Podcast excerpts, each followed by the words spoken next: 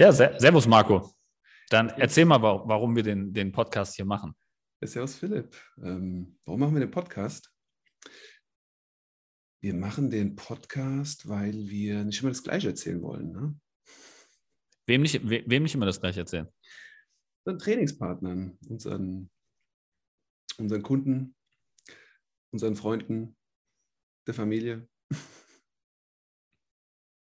Und auch so, ähm, was ich häufig habe, ist auch so Gespräche im, im sozialen Umfeld, halt einfach, sei es auf einer Party, gut, ist im Moment jetzt ein bisschen weniger der Fall, aber irgendwie im Bekanntenkreis irgendwo unterwegs und äh, dann erzählst du, dass du ähm, Personal Trainer bist oder im Fitnessbereich unterwegs bist und dann kommen natürlich erstmal so ein paar Fragen häufiger.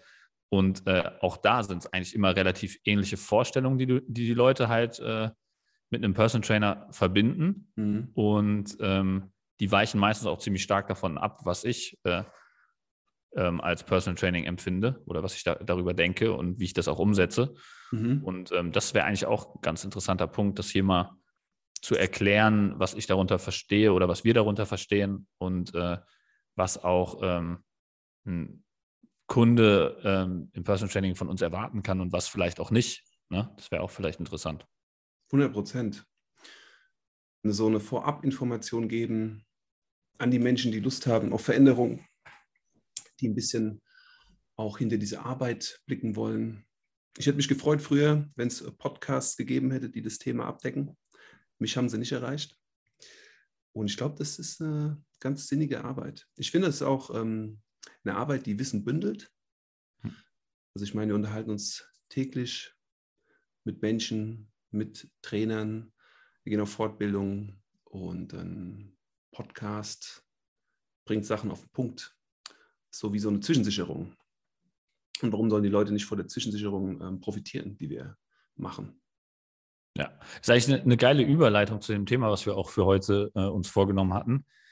Ähm, wie du zum Personal Training gekommen bist, würde mich mal interessieren, weil ich meine, wir kennen uns jetzt auch schon ein ganz schönes Weilchen. Ne? Ich glaube, mhm. als wir uns kennengelernt haben, also wir kennen uns ja über, über den Judo-Sport an sich. Richtig. Ich weiß gar nicht, wann wir, ich glaube, wir haben uns das erste Mal auf einem U20 Hessenkader Lehrgang äh, an der Otto Fleck Schneise in Frankfurt haben wir, glaube ich, das erste Mal zusammen Randori gemacht oder so. Ja. Und also es ist U20, ich bin jetzt das 33, äh, das ist schon ein ganz schönes Weilchen her. Aber ich glaube, das, das ist so meine erste Erinnerung, die ich äh, so äh, mit dir ver verknüpft habe. Wahnsinn. Und, und zu der Zeit warst du ja noch gar kein Personal Trainer, ne? Nein.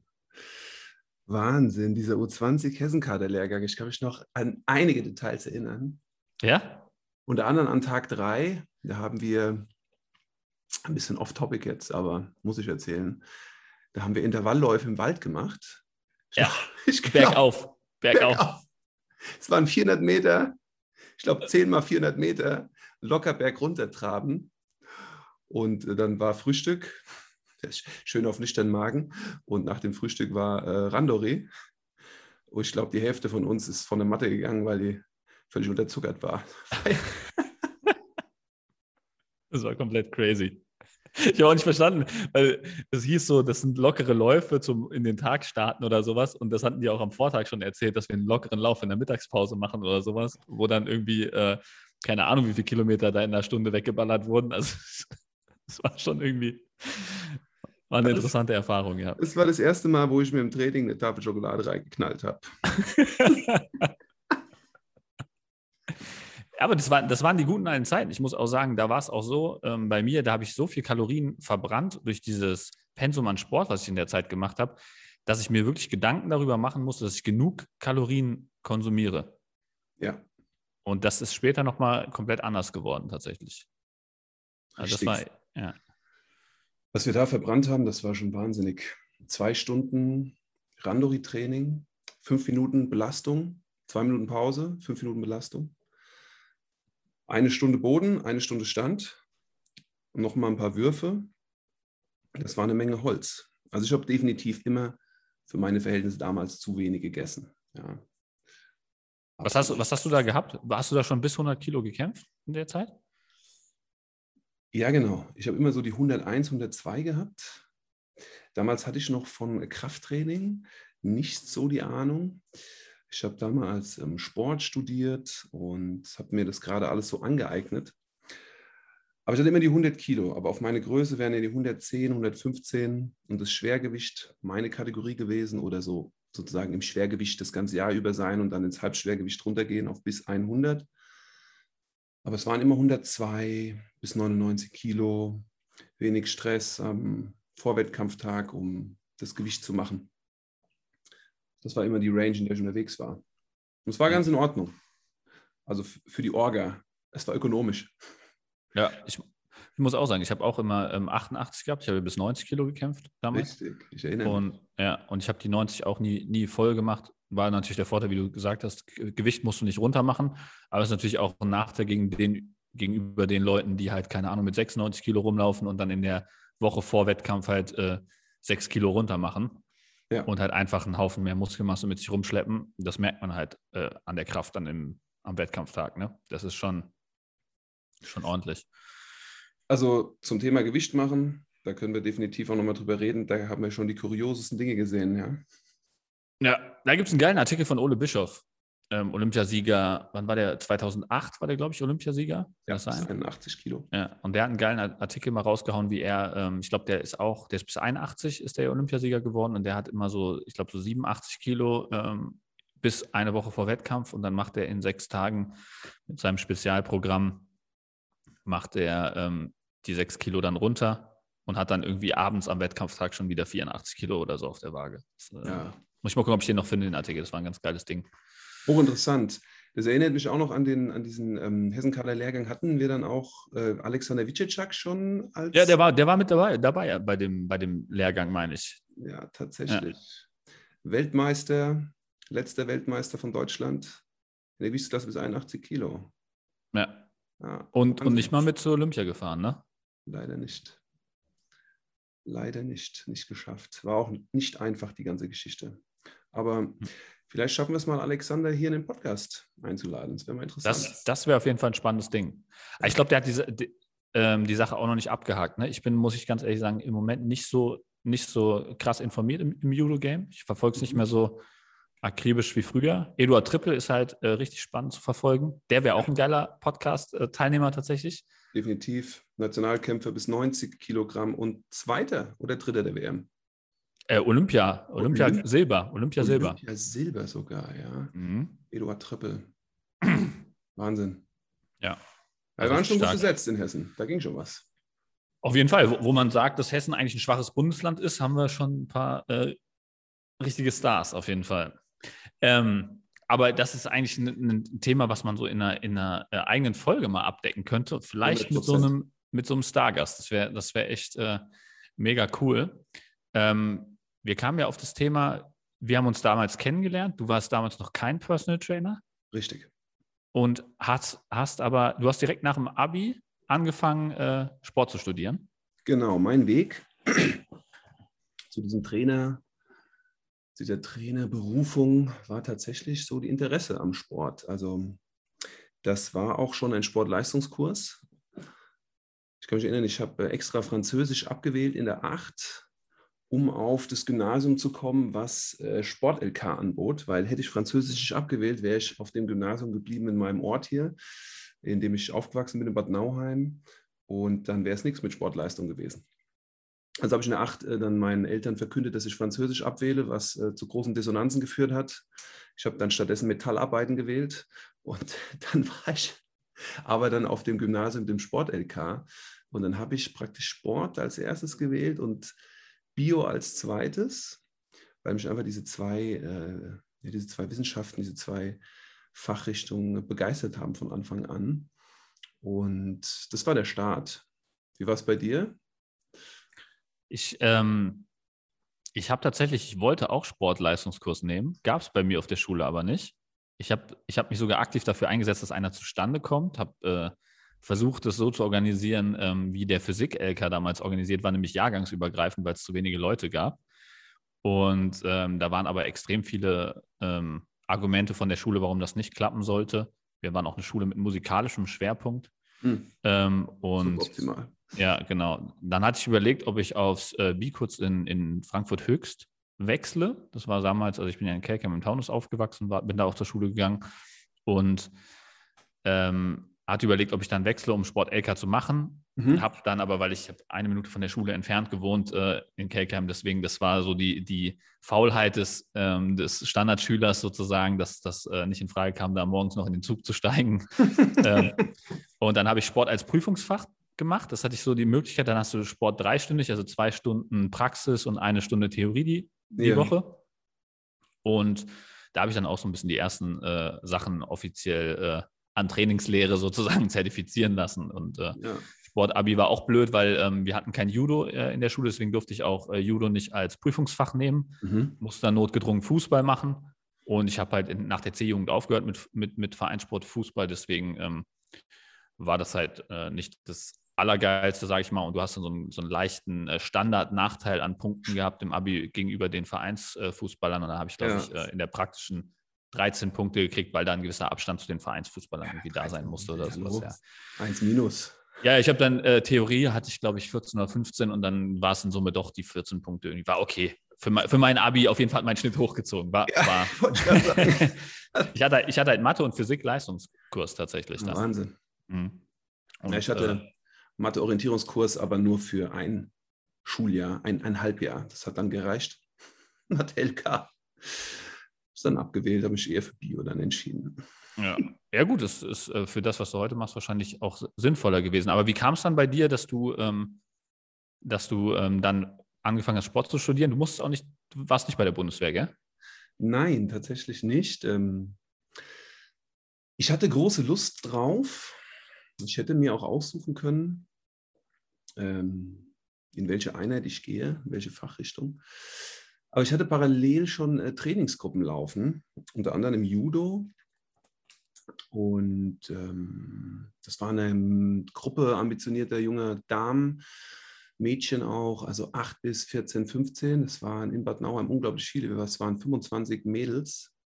Und ich war damals Sportwart hier in dem Verein und habe halt diese Leistungsgruppe geleitet und das war unglaublich, weil die hatten so richtig Bock und wir sind auch in den Stützpunkt gefahren nach Rüsselsheim, nach Wiesbaden und es war eine super schöne Trainingsdynamik und es war definitiv einer der Gründe, die mich so zum Training und zum Trainersein gebracht hat, die Dynamik, die man erzeugen kann und die Stimmung, die man in der Gruppe erzeugen kann. Und deshalb habe ich Zivildienst gemacht, um die Mädels hier weiter zu trainieren. Und das ging auch noch gut, sehr lange. Und dann habe ich angefangen, äh, Sport zu studieren, aber auch über Umwege. Ich ähm, habe tatsächlich erst mal ein Semester Betriebswirtschaft studiert, weil der andere Zweig, der mich sehr interessiert hat, war sozusagen die Gastronomie und die Hotellerie.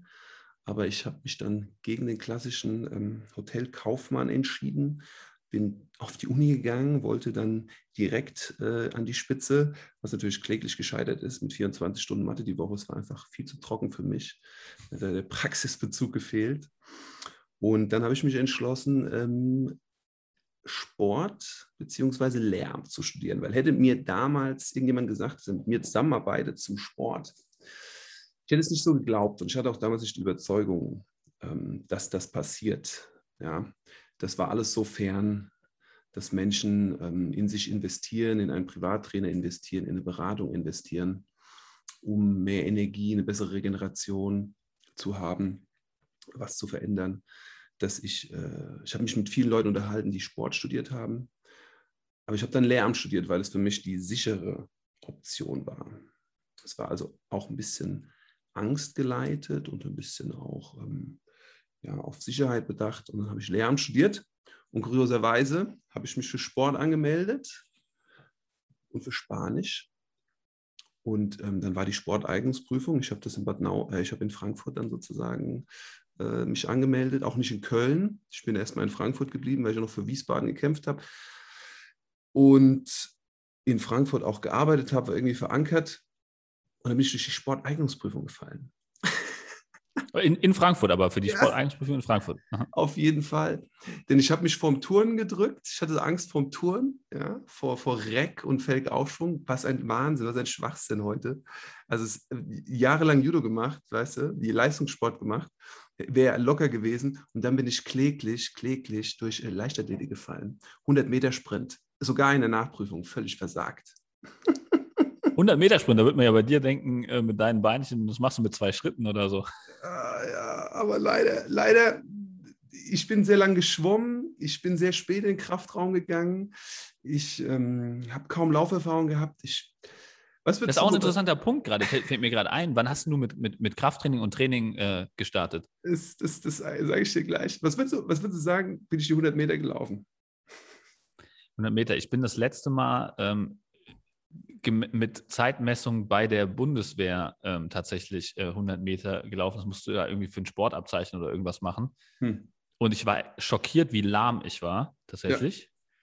Ja. Ähm, komplett untrainiert. Ich, ich, ich muss auch sagen, ich habe immer einen relativ schnellen Antritt. Ich war gut auf, auf 40 Metern, so 40, 50 Metern mhm. und bin dann aber eingebrochen auf 100 Metern tatsächlich. Also die, die Power hat nicht für 100 Meter gereicht. Ich bin dann auf den letzten Metern langsamer geworden. Ich bin ja. damals, glaube ich, ähm, mit Mühe und Not, glaube ich, 13 Sekunden irgendwas gelaufen Ach, oder so.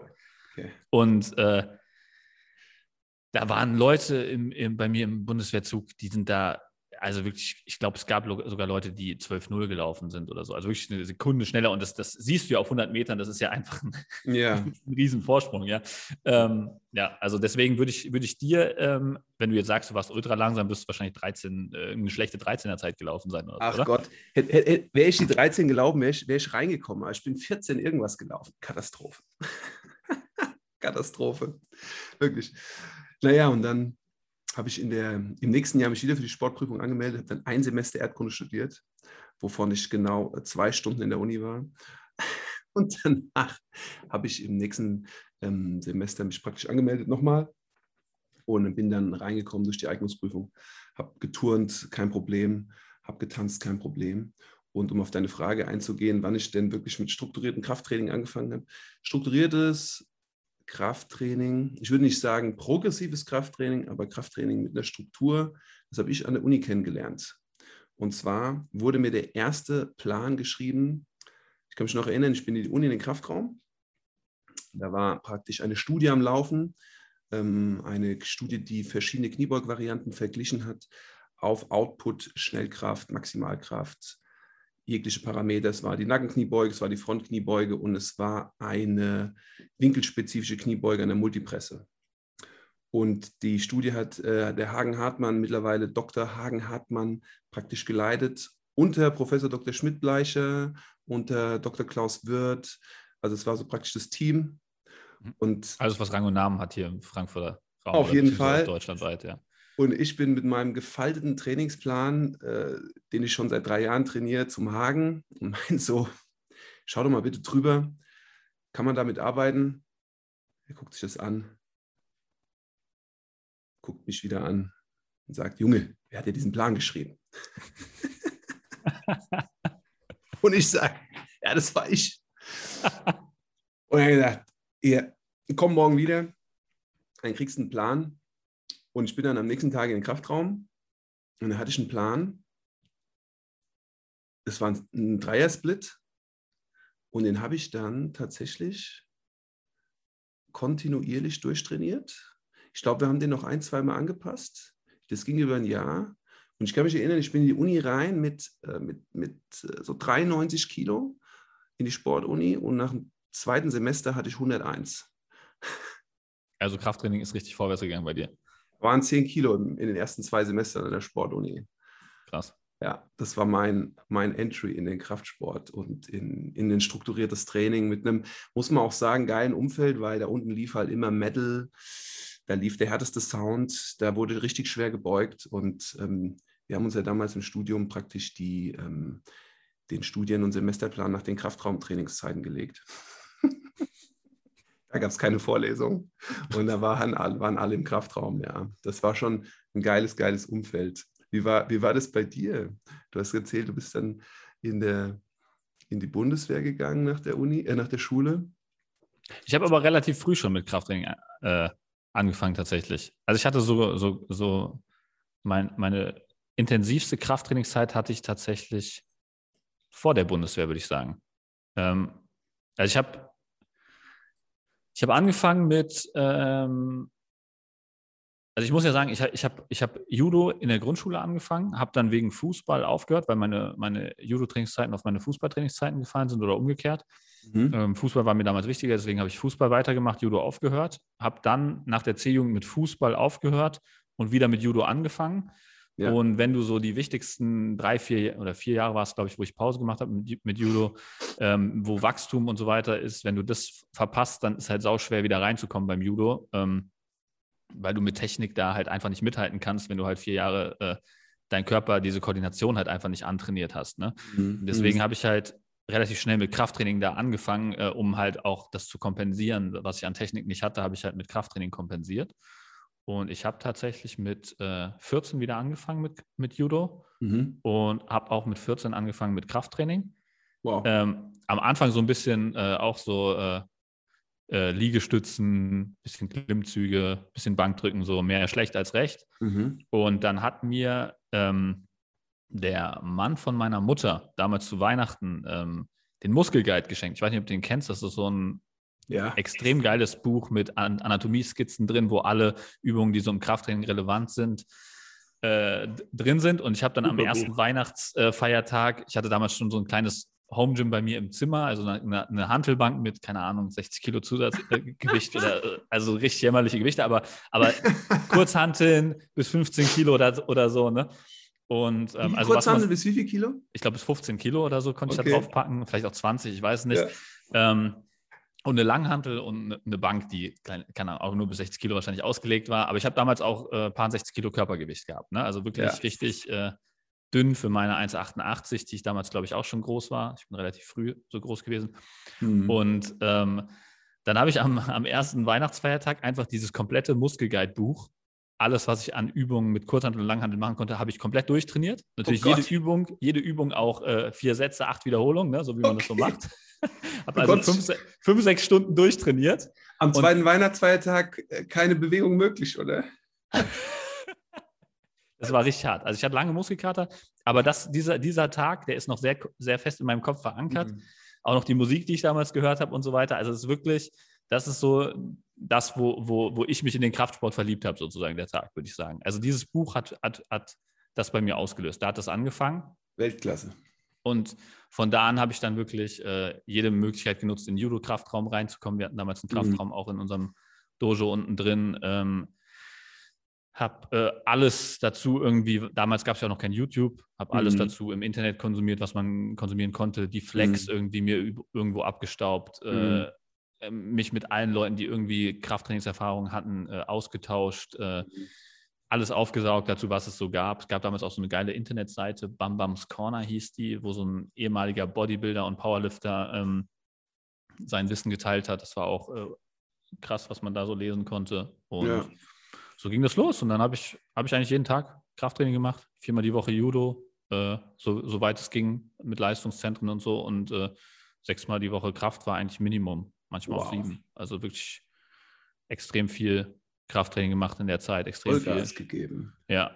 Und Höchst, Höchstzeit war eigentlich 2007 so bei mir. Da war ich U20, letzter Jahrgang, glaube ich. Ähm, das war das Hessenkader-Jahr. Das war auch da, wo wir auf dem äh, Hessenkader-Lehrgang zusammen waren, was ich vorhin erwähnt hatte, glaube ich. Ja. Und äh, genau, das war so meine trainingsintensivste Zeit dann eigentlich. Ja, auch bei mir die Zeit, doch sehr intensiv. Wie schön. Und dass sich das alles auch irgendwie mit einem Sport kombiniert, finde ich gut. Also ich finde ja Kraftsport also man könnte auch sagen, der Kraftraum ist ein Funktionsraum, mit dem du einfach Vorteile gewinnst für deinen Alltag, wie auch immer der aussehen mag. Oder du kannst ja. es halt per se für die Optik machen oder per se für eine gezielte Bewegung. Was würde ich sagen? Das Gewichtheben als Beispiel. Gewichtheber trainieren, Gewichtheben fürs Gewichtheben. Ja. Aber es ist schön, wenn man es so kombiniert hat. Also ich fand das auch wie du, als ich angefangen habe, Kniebeugen zu machen, damals. Wir kommen zurück in den Kraftraum, drittes Semester. Dr. Hagen Hartmann, Kniebeugenstudie. Da wurden 180, 200, 220 Kilo bewegt von Sportstudenten. Und ich kam da an und habe da mir mit jämmerlichen 50 Kilo die Seele aus dem Leib gekotzt. Ja. Hm. ja. Ist, ist, schon, ist schon krass, wenn man das mal sieht, was Leute tatsächlich äh, krafttechnisch erreichen können Ja, und wo man anfängt, wenn man noch nie was gemacht hat. Das ist wirklich faszinierend. es war Wahnsinn. Also ich werde es nicht vergessen. Kreuzheben. Also ich bin danach ins Training gefahren. Also natürlich muss man sich dann erstmal wieder neu strukturieren, wenn man ein sehr forderndes Krafttraining in seinem äh, Programm hat der Woche. Aber wenn du danach ins Judo gehst und du bist erholt, was für eine Stabilität in der Hüfte, was für eine Power in der Rotation. Also es tatsächlich auch die Technik hat sich enorm verbessert, signifikant verbessert, obwohl das Techniktraining nicht unbedingt mehr geworden ist. Ja, das war auch mein großer, große Erkenntnis damals, ja, wie, wie stark das Krafttraining halt einfach wirkt. Ja. Klar, du hast ganz andere Möglichkeiten natürlich mit deinem Körper. Du kannst ganz andere Techniken ausführen, wenn du Mhm. die entsprechenden Kraftwerte dafür hast, ne? Klar. Wie war das dann, als du in der Bundeswehr warst? Ich meine, warst du dann schon trainiert? Klimmzüge konntest du? Hast du dann alle lang gemacht? Ähm, das war tatsächlich richtig bitter. Ich wurde fast nachträglich ausgemustert, weil, also ich, ich, ich wurde äh, T1 gemustert, konnte mir deswegen auch aussuchen, zu den Gebirgsjägern zu gehen. Ich habe damals die, natürlich die Frage gestellt, wo kann ich am meisten Sport machen? Haben die gesagt, Gebirgsjäger oder Fallschirmjäger, dann bin ich zu den Gebirgsjägern. Seid ihr auch Ski gefahren? Ja, sind, sind auch Ski gefahren tatsächlich. Geil. Also war, schon, war schon eine gute Zeit. Nur das Problem war, ich hatte auf dem letzten Judo-Wettkampf vor der Bundeswehr oder war es im Training sogar? Also es war äh, irgendwie letzt, eine der letzten Judo-Sessions vor der Bundeswehr. Ähm, habe ich mein Handgelenk auf der Matte umgeknickt und währenddessen ist jemand auf meinen Ellbogen gefallen. Also so richtig schön reingestaucht. Oh Gott. Und dann war irgendwie Verdacht auf Kahnbeinbruch, also so ein, so ein kleiner Knochen im, im, im Handgelenk. Ich konnte das Handgelenk einfach gar nicht belasten. Also ich konnte Mhm. äh, das nicht, keine Liegestützen machen, kein gar nichts. Ne? Und das ist halt bei der, bei der Bundeswehr natürlich der Killer. Mhm. Und ähm, dann war das, äh, stand es echt in den ersten zwei Wochen, wo ich da war, auf der Kippe, dass die mich nachträglich ausmustern, weil ich halt nicht, nicht hundertprozentig einsatzfähig war. Und dann haben die mir aber so eine Schiene verpasst. Und dann habe ich halt die ganze Grundausbildung äh, immer Liegestützen auf einem Arm gemacht, tatsächlich. so richtig klischee-mäßig, ja. Also wirklich, äh, habe da halt mitgemacht, so alles, was halt mit der Schiene irgendwie machbar war, ging dann Oh. auch. Und während die anderen sich abgequält haben, normal Liegestütz zu machen, hast du wohl die Einarmigen gemacht.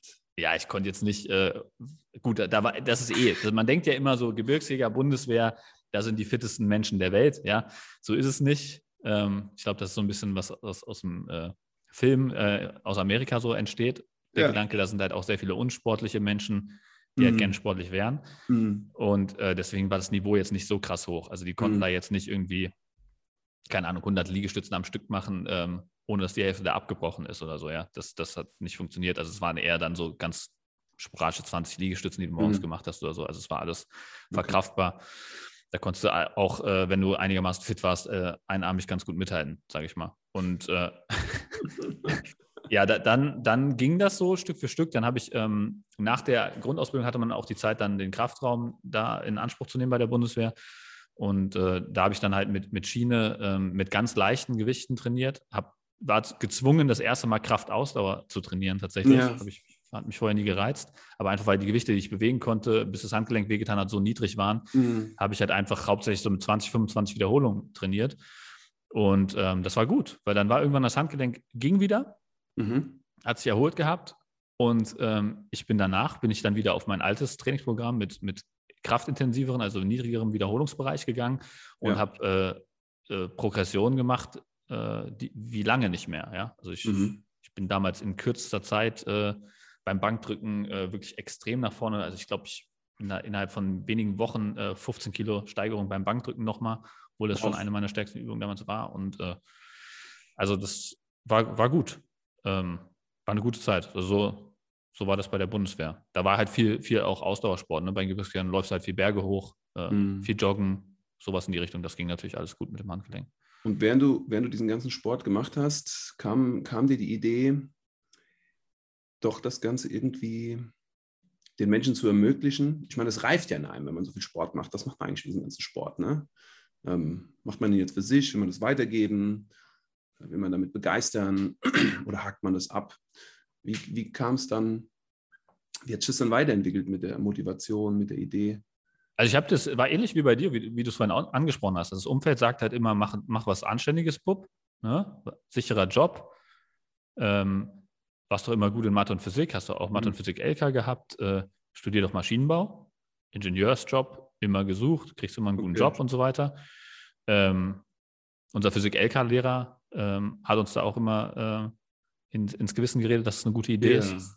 Ja. Und dann hatte ich bei der Bundeswehr tatsächlich, war eigentlich meine Hauptentscheidung, die ich da treffen wollte, ähm, gehe ich danach Sport studieren oder Maschinenbau. Mhm. Und ich habe mich dann für den sicheren Weg entschieden, Maschinenbau zu machen. Habe dann im Studium, äh, gab es irgendwie die Möglichkeit, da gab es so eine Kooperation von der TU Darmstadt und äh, der Uni Frankfurt mit dem Klaus Wirth auch zusammen. Ach ja. Irgendwie, dass du deine äh, Fitnesstrainer-Lizenz machst, von der Uni bezahlt irgendwie. Das Da haben muss- die im, im, im Maschinenbaustudium. Nee, das, das, das war von der TU Darmstadt eigentlich für die, für die Sportler angeboten. Ah. Und das war auch das Problem, was mich dann davon abgehalten hat, das zu machen, weil ich hätte nämlich ähm, mich für Sport einschreiben müssen, damit ich eine Chance auf diese Sache hatte. Und dafür hätte ich die Eignungsprüfung machen müssen. Und die Eignungsprüfung war dann halt nicht da, wo, wo ich gerade ähm, das machen wollte, sondern halt irgendwie ein halbes Jahr später erst. Hm. Und äh, dann hatte ich das relativ schnell wieder verworfen. Also so kam das dann hoch. Mhm. Dann habe ich äh, den Gedanken gehabt, Sportmaschinenbau zu studieren oder Sports Engineering. Das geht an der TU Chemnitz in Deutschland interessant. und habe dann überlegt, ob ich meinen Master dann da mache. Da war dann aber auch wieder die Entscheidung, ähm, du kriegst halt, wenn du an der TU Darmstadt einen Bachelor Maschinenbau gemacht hast, kriegst du, egal was für einen Notenabschluss du hast, auf jeden Fall einen Masterplatz. Mhm. Also du wirst bevorzugt gegenüber allen anderen, äh, die von extern kommen. Mhm. Und ähm, dann habe ich halt äh, gedacht, komm, dann mache ich hier meinen Master, wenn du dich jetzt schon durch den Bachelor durchgequält hast hier, weil es nicht so ganz easy war an der TU Darmstadt, ähm, dann machst du hier auch den Master und dann kannst du hinterher immer noch was machen. So kam das immer wieder hoch und wurde immer wieder runtergedrückt. Und äh, ja, ist ja auch erst extrem spät dann äh, bei mir wirklich äh, äh, so, so, dass es so angefangen hat, dass ich mir mal mein Wissen angefangen habe zu zertifizieren lassen. Das ist ja später erst, als ich bei, bei Opel schon ein Jahr gearbeitet habe. Da habe ich ja erst angefangen, dann wirklich nebenbei als äh, Trainer zu arbeiten, mir meine, äh, also meine ersten Lizenzen zu machen. So Mhm. kam das erst. Ja. Interessant, interessant. Vor allem so eine sichere Base zu haben und dann ja fast die Leidenschaft, ich würde sagen, bei dir ist es auch eine Leidenschaft, das, das sportliche Aktivsein, das Trainieren, der dann doch irgendwie zu folgen. Da war viel Neugierde da, dem nachzugehen. Auf jeden Fall. Ja. Ja. Aber ähm, du, du hast ja einen straighteren Weg eigentlich. Du hast das ja relativ früh gecheckt, mit dem bist ins Sportstudium Mhm. reingegangen, hast dann äh, das mit dem Krafttraining gehabt, hast eigentlich auch schon früh diese, diese Indikatoren gehabt durch das Judo-Trainer-Dasein, also was halt heißt, äh, Trainer zu sein. Und wann kam dann dieser Switch, dann wirklich den, äh, den ersten Schritt der Richtung Personal Training zu machen? Ich weiß noch, du hast mir im, in, Mhm. ich war im zweiten Semester oder was, Ja. äh, Maschinenbaustudium damals. Da hatten wir uns, ähm, da habe ich Oberliga für, für Griesheim hier in Darmstadt gekämpft und Ja. wir haben in Bad Nauheim bei euch gekämpft. Ja, ja. War auch, war auch ein richtig geiles Event. Also, Das war, das war Teufelsküche in Bad Nauheim. Da hat die Luft gebrannt in, in der Schwalheimer Halle. Ja, das war, das war crazy. Also das hat mich auch extrem beeindruckt da, muss ich sagen, deine Performance. Du hast unseren äh, Schwergewichtler damals wirklich, äh, wie ein, äh, ich hoffe, ich trete jetzt unserem Schwergewichtler nicht so nah, aber äh, wirklich wie so ein kleines Kind über die Matte äh, gezogen da. Also es war schon beeindruckend. Da, da hatte ich dich dann, glaube ich, auch direkt im Anschluss, meine ich, gefragt, wie du Krafttraining machst, also wie du diese extreme Kraftdominanz im, im, im Kampf aufbaust. Da Ja. hast du mir so ein paar Sachen erzählt und hast gesagt, du kannst mir mal einen Trainingsplan schreiben. Und so kam das zustande, dass du mir den ersten Trainingsplan geschrieben hattest. Da, Ich erinnere mich. Ja. Ich erinnere mich. Ich erinnere mich auch an die, an die Raumproblematik, weil du sagtest, ja, du bist jetzt da in diesem kleinen Studentenzimmer und du trainierst dort und ja, wo hast du denn deine Bank? Und du, wie war das? Du hast Kurzhandel, Bankdrücken gemacht auf dem Tisch oder auf dem Boden, Floor Nein, nein, Mann, ich war, ich war, ich war top ausgestattet. Ich habe, ich hab, ich pass auf, ich habe ich hab 28 Quadratmeter Einzimmer-Apartment gehabt Die in einem. Studentenwohnheim. ohne Scheiß, ohne Scheiß. Diese 28 Quadratmeter waren nur notwendig, damit das Gym da reinpasst. Ich hatte, ich, ich, ich hatte einen Power Rack, Nicht Ich hatte dein Power. Rack. Ich Also hatte ähm, Schrägbank, Flachbank, Kurzhanteln. Zu der. Zeit schon so weit abgegradet, dass ich Kurzhantel bis 40 Kilo zusammenbauen konnte oder sowas. Mach keinen Scheiß. Und ähm, Gewichte, Langhantel damals bis 195 Kilo oder sowas. Das sind übrigens die gleichen, die ich, die ich heute noch hier im Studio habe. Ich habe, das sind die gleichen Gewichte, die ich damals ähm, zeitlos, ne? Also die, das sind die gleichen Gewichte, die ich damals im Studentenwohnheim schon hatte. Nostalgiefaktor. Ja, ja, das Ein war krass. Wunder. Da gibt es auch eine legendäre Story. Ich bin irgendwann, ähm, als ich da schon lange ausgezogen war, aus dem Studentenwohnheim, ich habe im achten Stock gewohnt. Ne? Und ich habe damals immer ähm, Kumpels zum Trainieren eingeladen. Hm. Einfach.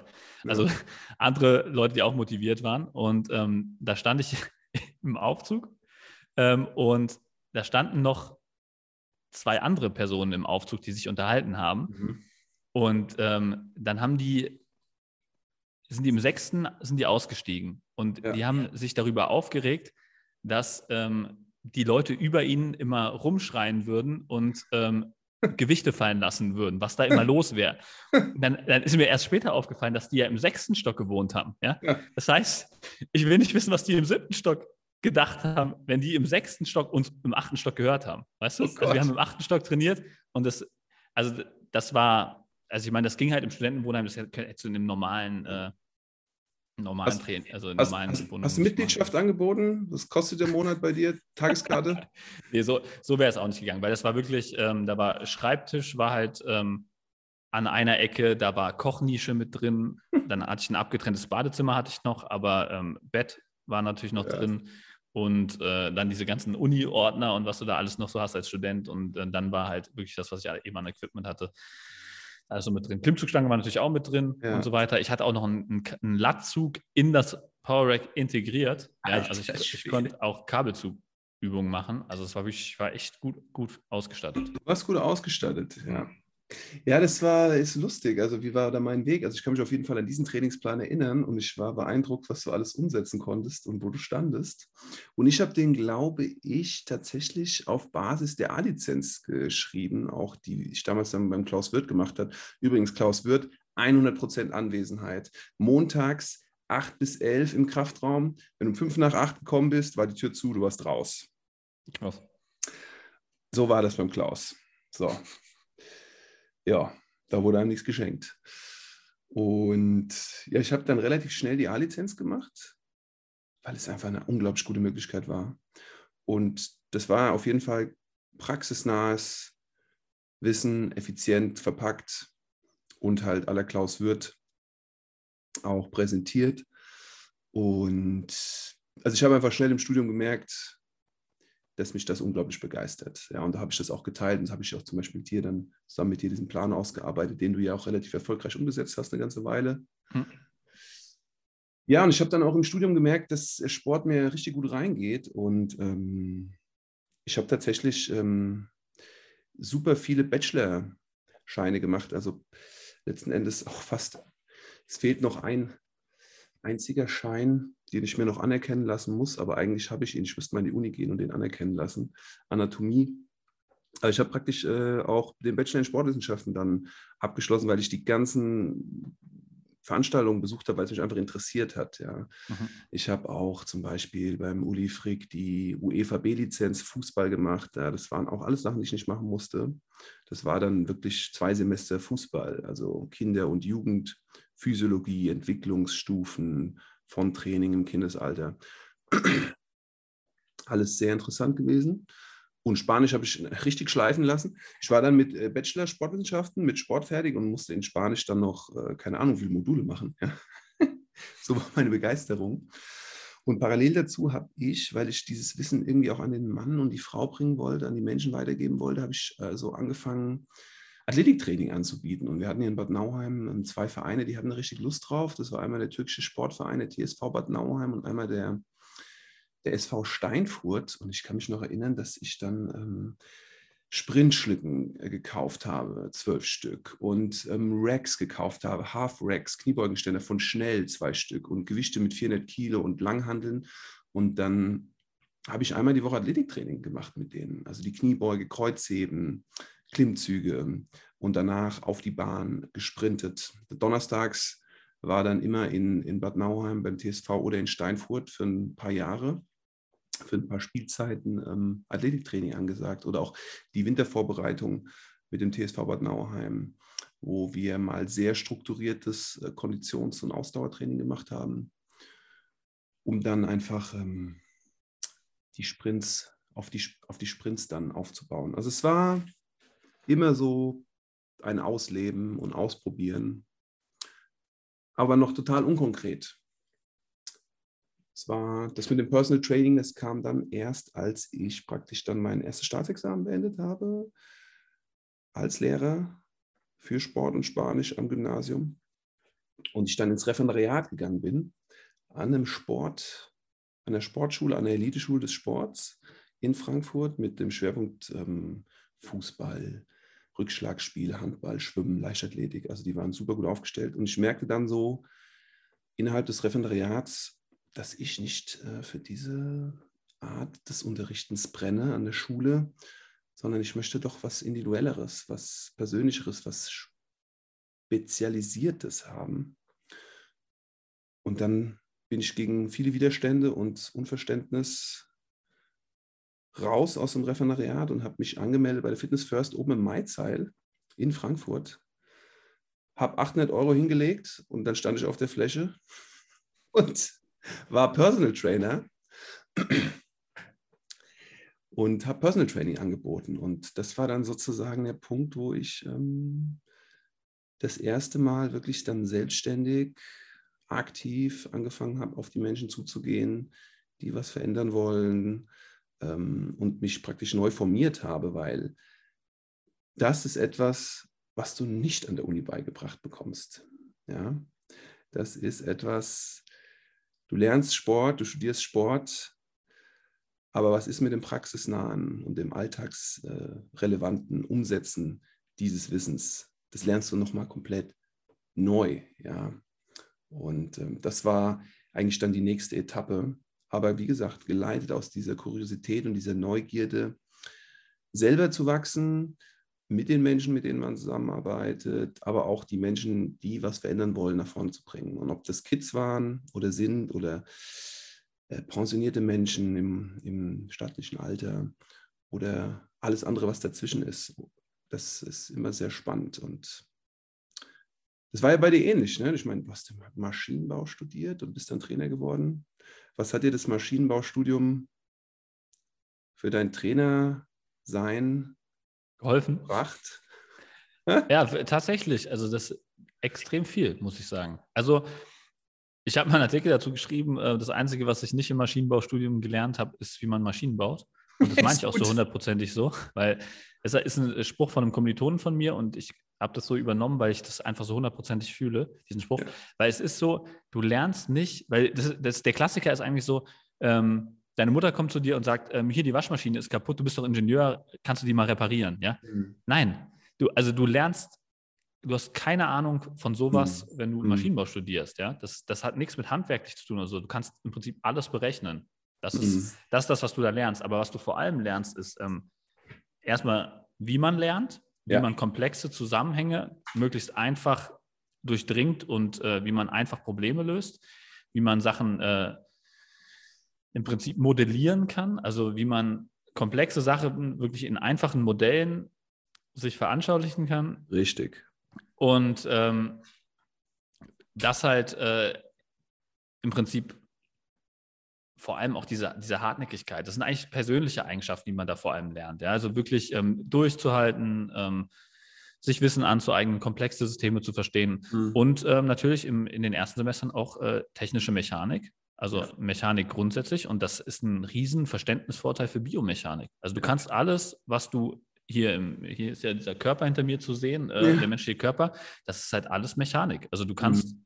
dir super erklären, ähm, wie die Muskeln funktionieren, wie Kräfte auf den Körper wirken und so weiter. Das alles ist ein äh, Verständnis, was ich nicht hätte, wenn ich, wenn ich das nicht äh, so akribisch studiert hätte in den ersten Semestern. Ne? Und äh, das ist ein unheimlicher Mehrwert. Auch äh, also diese Begeisterung fürs Lernen, also Wissen super schnell, einfach aufzunehmen, mhm. war extrem hilfreich. Und äh, im Prinzip, wie gesagt, kam das bei mir mit dem Sport, kam immer wieder hoch. Und entschieden habe ich mich halt erst, als ich schon äh, im Ingenieursjob aktiv tätig war und gemerkt habe, dass das nicht äh, hundertprozentig das ist, was ich ähm, für immer machen will und dass das mit dem Sport schon irgendwie so ein bisschen äh, immer wieder in mir hochkommt. Da habe ich gedacht, so wenn ich das nie irgendwann mal ausprobiert habe, ähm, könnte sich das äh, hinterher, äh, könnte ich das bereuen. Ja. Und dann habe ich halt angefangen, nebenbei halt einfach äh, erstmal ähm, Trainerlizenzen zu machen. Dann habe ich ähm, bei dir ja damals auch ein Coaching gebucht. Also du hast mich ja äh, dann ähm, nach meinem Kreuzbandriss, der auch wieder beim Judo passiert ist übrigens, ja. Ähm, ähm, wieder fit gemacht. Dann habe ich bei dir das nochmal gesehen, ja. wie man da halt rangehen kann. Hatte dann äh, parallel angefangen, ähm, ich glaube sogar in der Zeit, wo ich bei dir im Coaching war, für einen anderen Personal Trainer mhm. hier in Darmstadt zu arbeiten hatte vorher schon als Flächentrainer äh, im Fitnessstudio gearbeitet. Ja. Und dann ähm, hast du mich auf Wolfgang Unselt in, in Stuttgart gebracht. Mhm. Und da habe ich dann ja die ganzen Lizenzen gemacht und da habe ich dann wirklich dieses Selbstvertrauen auch bekommen, ähm, Kunden helfen zu können. Weil ich habe das dann direkt in den Stunden, die ich für den anderen Person Trainer gegeben habe, habe ich halt gesehen, ja. wie, wie umsetzungsstark das ist. Also wie, wie wirklich das in der Praxis dem Kunden hilft. Also der Kunde hat das Problem und du kannst es direkt lösen, ja. Also diese, ja. diese Sachen, das hat mich dazu bewegt, äh, diesen, dieses Selbstbewusstsein da aufzubauen, dass ich das halt auch äh, mir voll, in Vollzeit vorstellen kann und dass mich das hat mich so brennend interessiert, dass ich das halt äh, da näher reinschauen wollte. Und dann hatte ich halt äh, im Prinzip im, im, Mai 2019 war das dann die Möglichkeit, mhm. Äh, äh, bei, bei Opel rauszugehen mhm. und habe dann auch wie du im Fitness First auf der Fläche angefangen, klassisch Einmietungsvertrag, ersten Kunden da äh, akquiriert sozusagen ja. und ja. dann die ersten Personal Trainings da ähm, im, also den eigenen Kundenstamm aufgebaut. Das beim, bei dem anderen Personal Trainer habe ich dann noch am Anfang parallel gehabt. Mhm. Habe da extrem viel Erfahrung gesammelt, habe extrem viele Stunden konstant von Anfang an halt immer gegeben. Das war gut. Ähm, obwohl ich halt noch nicht den Kundenstamm für, für einen eigenen komplett vollen Terminkalender hatte, hatte ich trotzdem mal einen vollen Terminkalender, weil ich halt die Stunden für ihn dann ja. gegeben habe in der freien Zeit. Deswegen extrem viel äh, PT-Erfahrung in kurzer Zeit gesammelt. Und dann hatte ich die Möglichkeit, hier bei ihm halt auch einen Raum zu mieten, wo ich ja jetzt auch drin sitze gerade. Also eigenes Studio sozusagen. Wir teilen uns die Umkleide, Kabinen. Und ähm, ich habe hier meine eigene Trainingsfläche, wo ich meine eigenen Geräte reinpacken kann. Und äh, dann hatte ich nochmal eine ganz andere Möglichkeit, äh, Kunden zu trainieren. Ne? Einfach in dieser 1 zu 1 Situation hier auf ähm, 45 Quadratmeter Trainingsfläche habe ich hier für mich alleine. Hm. Ist halt nochmal ein ganz anderes Ding, als wenn du da im Fitness First in der Stoßzeit die Leute auf der Trainingsfläche im Prinzip stapeln kannst und kein Gerät frei ist. Ne? Ja, das sind so. andere, andere Welten. Ja, so war da eigentlich. Ist, ist die PT Lounge in Darmstadt? Ähm, das, ja, also Erdmann und Miles ist das, ähm, ist der Personal Trainer, für den ich ursprünglich gearbeitet habe. Also das ist eigentlich nur noch Miles, Erdmann ist ja. raus da. Und ähm, wir haben hier eine, jetzt eine, mittlerweile eine Trainergemeinschaft aus ähm, Erdmann und Miles. Dann ähm, Trainer Harald ist hier noch mit drin, ist auch äh, Kollege, der kommt aus dem Kickboxen ursprünglich. Mhm. Und ähm, ich bin halt der Dritte im Bunde. Und wir haben jetzt auch noch einen äh, Physio hier mit drin. Also ist eigentlich eine coole Gemeinschaft hier. Und äh, je nachdem, was halt passt, äh, ist dann hier das Richtige für dich. Hervorragend. Kompetenzzentrum kann man sagen, ja. Wie, wie, wie lautet die Adresse und wo genau ist das in Darmstadt? Das ist in der Wittigstraße 4, ist direkt neben dem Porsche-Zentrum in Darmstadt. Also die meisten Leute, äh, die in Darmstadt schon mal waren, kennen Porsche-Zentrum oder Autohaus Wiest. Hier ist ein großer VW-Audi-Händler und da sind wir direkt neben, nebendran, eigentlich im Prinzip. Sehr gut. Das letzte Mal, als ich da war, ist schon eine Weile her, deshalb frage ich nochmal. Hm. Das war eine schöne Erfahrung. Da waren noch weniger Trainer dort. Du warst gerade ah, du warst noch angestellt, kann ich mich erinnern. Du, warst, du hast überlegt, ob du, ob du die Räumlichkeit mietest. Das waren so die mhm. Denkprozesse. Aber du bist auf jeden Fall schon den Schritt gegangen in die Selbstständigkeit. Du hast auch schon bei Opel gekündigt gehabt. Dann war das die Fitness First Zeit, höchstwahrscheinlich. Ja, es war so ein Übergang. Fitness ja. First und bei und in diesem im Trainerzentrum, ja. wo du jetzt gerade genau. bist. Ja. Total spannend. Total spannende also, Reise. Auf jeden Fall. Aber du, du hast ja auch da so ein paar Switches gemacht, ne? Also du bist ja auch nicht mehr bei Fitness First. Du warst in der Zeit, wo, wo ich äh, bei dir im Coaching war, hast du auch noch äh, Fitness First am, äh, hier im Hilton in Frankfurt mhm. gearbeitet? Ja, also das waren einige Switches. Ähm, ich bin gestartet bei Fitness First im Maizeil, hatte dann ein für mich damals sehr zufriedenstellende Buchung und Mitarbeit, ähm, Zusammenarbeit mit, mit Menschen und Kunden und Trainingspartnern.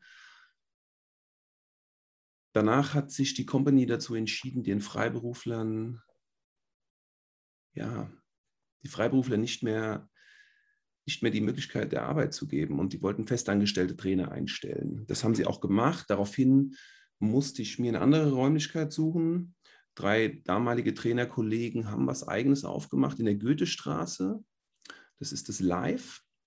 Mhm. Da war ich dann für ein Jahr und bin praktisch parallel Live und Fitness First gefahren, denn das Fitness First hatte noch ein Gym mit Schwimmbad, was äh, den Selbstständigen die Arbeit ermöglicht hat. Und da ich damals auch mit einem sehr guten Schwimmcoach, Tarek Mejak, ähm, äh, zusammengearbeitet habe, wir haben, er hat Schwimmtraining gegeben, ich habe Krafttraining gegeben. Ich bin ja auch früher lange geschwommen, ich habe da im Schwimmen dann auch nochmal einiges dazugelernt. Es war so ein bisschen multidirektionales Arbeiten. War ein krasser Spagat, aber ich hatte damals noch nicht die Intention, eine eigene Räumlichkeit aufzumachen, deshalb habe ich den mitgemacht.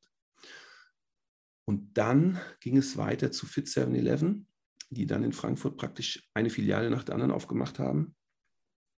Bessere Konditionen, besseres Equipment und flexiblere Mietzeiten und Verträge für die Kunden. Und dann habe ich bei allen anderen, also bei Live und bei Fitness First gekündigt und seitdem bin ich bei 7-Eleven und biete dort in mehreren Gyms, primär in der Bergerstraße in Bornheim, Personal Training an und Consulting für Ernährung, für äh, Nahrungsergänzung und für Training. Und das waren so die Wege. Und jetzt aktuell bin ich dort. Wenn ich in äh, Frankfurt bin, wenn ich in Deutschland bin, findet man mich dort gerade. Ja. Ist auch spannend, was du gerade angesprochen hast, dieser, dieser Switch auch nochmal in dem, was man so an Betreuung anbietet. Ne? Weil ich habe zum Beispiel auch mit klassischem Personal Training gestartet, so wie ich es auch ähm, für ähm, meinen ersten äh, Trainer hier, für den ich gearbeitet habe, für den Kevin, ähm, gemacht hatte ursprünglich. Mhm. Also der ist auf Functional Training spezialisiert und ähm, da ging es dann halt einfach nur darum, die Leute halt ein, zweimal die Woche ähm, hier Personal Training zu bieten. Mir ist aber relativ schnell aufgefallen, dass ähm, vielen Kunden, die ich dann auch selbst hatte, ähm, vor allem das Abnehmen am Herzen gelegen hat. Ne? Also dass das, also dass diese, diese Gewichtsthematik immer ein Riesenthema war, zumindest mal ein Nebeneffekt, war meist eigentlich der Haupteffekt, der Hauptantriebsmotivator, äh, sage ich mal, mhm. warum die Leute zu mir gekommen sind. Und dann habe ich relativ schnell gemerkt, dass man da halt in die Ernährung auch immer äh, tiefer reinschauen muss. Ne? Und deswegen ist heute natürlich Ernährung, Lifestyle, äh, Veränderung, ähm, Routinenaufbau, so das ist das, äh, wo ich hauptsächlich dran arbeite heutzutage. Mhm. Und ähm, da hat das Personal Training dann tatsächlich eher so eine untergeordnetere Rolle bekommen. Natürlich habe ich nach wie vor auch noch äh, Leute, die da halt wirklich sehr ambitioniert sind, was Training ja. angeht.